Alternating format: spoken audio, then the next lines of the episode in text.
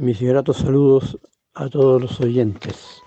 Soy Juan Sepúlveda Garrido y escribo como Juan Carlos Fernández Garrido.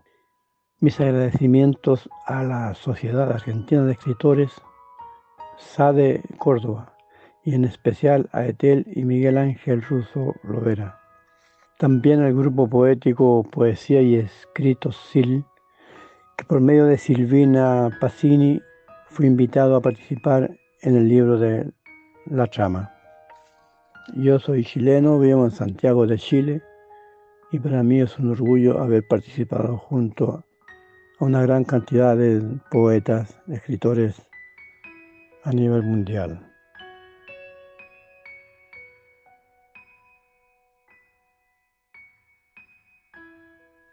Este poema tiene como el título El dolor de Arauco. Arrinconado en terreno seco, perdiendo la identidad, quisieron los otros más en su integridad, como canelo endurecido por el clima agreste de los campos del Pehuen, cada día en su ruca se levanta con dignidad para sacar el alimento del vacío desdén de la menospreciadora sociedad. Nacido en la Pachamama, sabe la dificultad, la lucha contra los invasores que ardan con costumbres milenarias y acorralan sin piedad, matan, destruyen y con el apoyo del Estado son dueños y señores y nada dejan al azar. Suena el cultrún de la machi, la chuchuca y la chueca se elevan con un grito de angustia, solo deseando volver a sus tradiciones y la tierra usurpada. Volverán a dar vida para que retorne el huemul, el puma, el zorro y el cóndor vuelve libre, majestuoso sobre las montañas. Mas todo sigue igual allá en la ruca. Ver si la gallina puso el huevo, buscar agua para el lánguido cordero y que la fría helada nocturna no destruya la escasa siembra que le ayudará a vivir.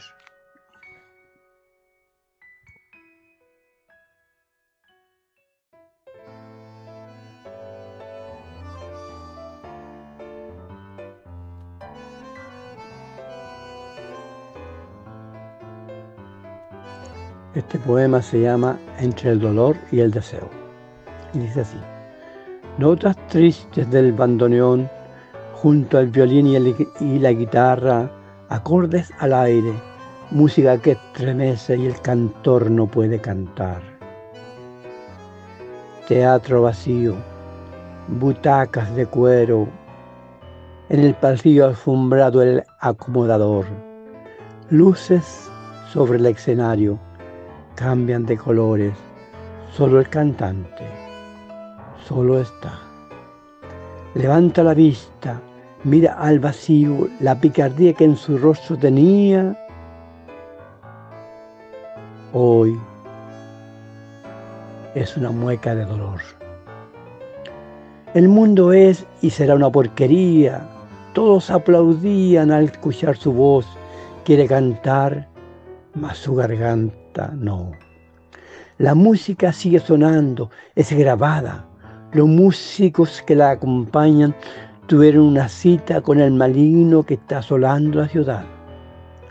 El tango hoy dará un espectáculo. Así el neón del teatro lo anunció.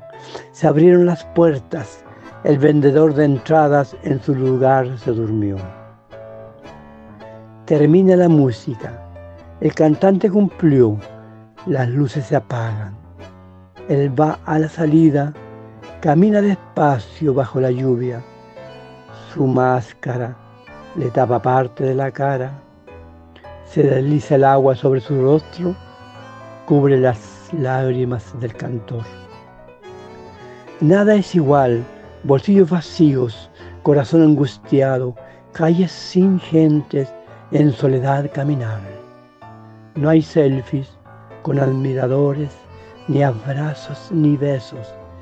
Eso es pasado. El futuro incierto es. Más adelante siento una voz, canta una niña desde un balcón. La vida es bella, aprende a vivir. La joven disfruta esa lluvia cantando alegre. Para ella sí, el mañana es mejor. Esa noche el cantor se paró y aplaudió. Aplaudió bajo el balcón, lloró y aplaudió.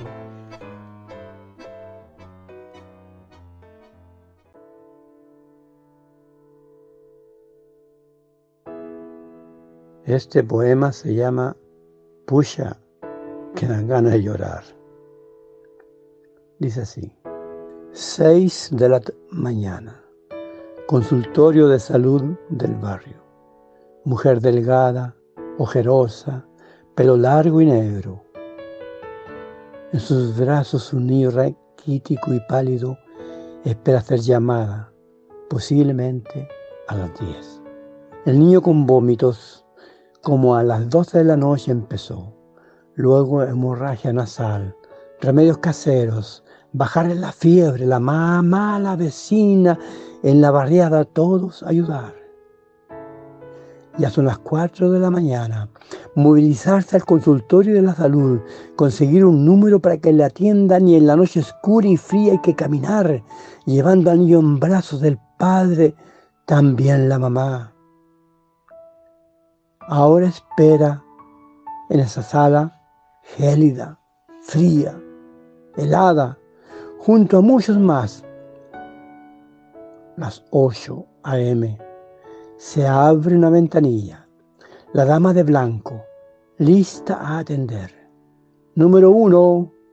Esa persona a las 2 de la mañana llegó. La mamá y el niño número 20. Esperar. Para que no sea tan pesada la espera, una TV en la sala la entretendrá. Hablan de la salud y el buen sistema, que el ministro invitado pronto llegará.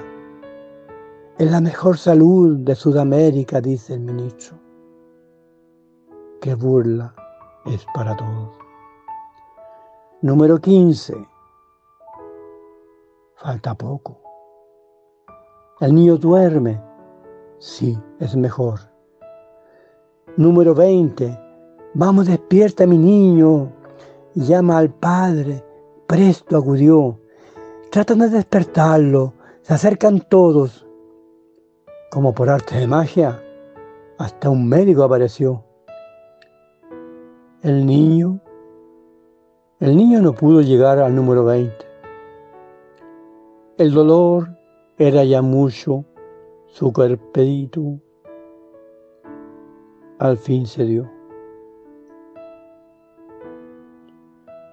La madre llora, nada la consuela.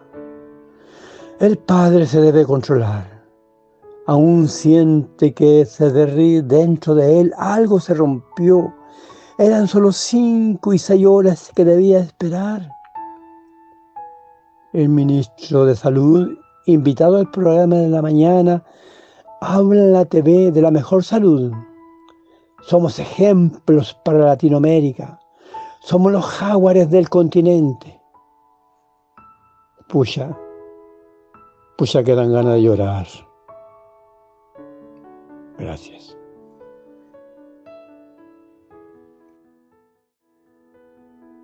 Este poema se llama Septiembre Sangriento.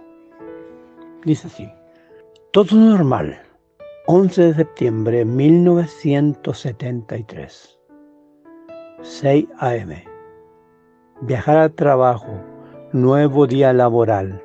Será un día de sol y mucho calor. Nada de nubarrones por el momento. Risas, bromas en la construcción. La cordillera vestida de blanco, qué hermosa está. 9 de la mañana. La radio habla de su elevación. Escorpiones azules, plomos y verdes están traicionando a la nación. Raudos caminamos al centro de la ciudad para encontrarnos con desolación. Manos arriba, corriendo al borde del río, alejarnos a la fuerza toda la maldad. Ruido de buitres hay en el cielo, vuelan con carga mortal a destruir la democracia donde Allende defiende el país. Corazón enrabiado, adolorido, manos vacías, sin un fusil, solo ver caer al hombre libre, prisionero de la traición. Todos los puentes tomados, feroces hienas con, llenas con sus hocicos, fuego lanzan al más osado que a cruzarlos atrevió. Pero sin embargo, muchos cruzamos las raudas aguas de aquel día con un cordel, ayudados por otros muchos que también lo pudieron hacer. Hay que acercarse a los siniestros con riesgo de desfallecer. Esconderse y avanzar, cruzar el centro de la ciudad.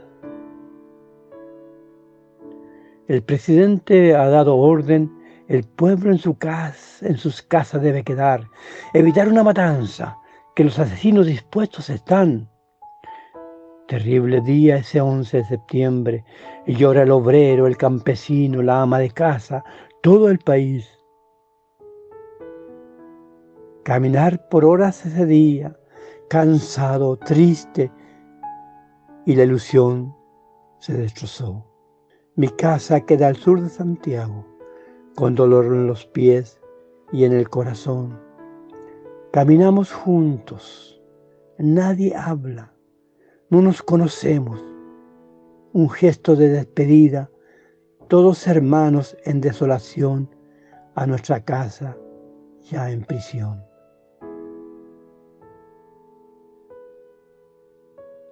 Llegando a casa como a las cinco, en silencio mis padres, lágrimas en los ojos, nos abrazamos, ya nada que hacer.